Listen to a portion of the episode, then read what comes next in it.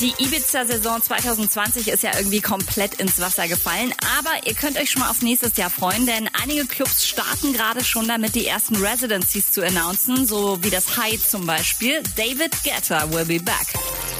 Dimitri Vegas und Like Mike haben ein komplett neues Projekt am Start. Sie launchen gerade ihre eigene Music, Gaming und Lifestyle Agentur, The Smash Universe. Martin Garrix ist beim Dinner in so einem Nobelrestaurant auf Mykonos spontan mit Unterhose in den Pool gehüpft.